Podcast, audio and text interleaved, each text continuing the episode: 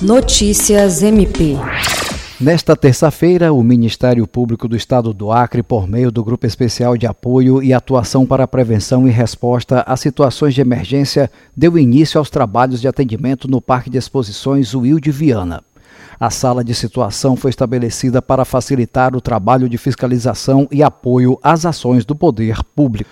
O Procurador-Geral de Justiça Danilo Lovisaro do Nascimento, acompanhado pelo secretário-geral do MPAC, promotor Glaucio Chiro, e pelo coordenador do GPRD, promotor de Justiça Luiz Henrique Rolim, esteve no local. Danilo Lovisaro enfatizou que foi feita uma vistoria no parque, com a instituição sendo acompanhada pela equipe da Prefeitura, e que o que está sendo feito nesse momento é adequado e que foi notado que todos estão empenhados para minimizar de alguma forma o sofrimento das famílias atingidas pela alagação. Ele também destaca que para os próximos dias espera-se um fluxo maior de desabrigados e a intensificação dos esforços de todas as instituições envolvidas.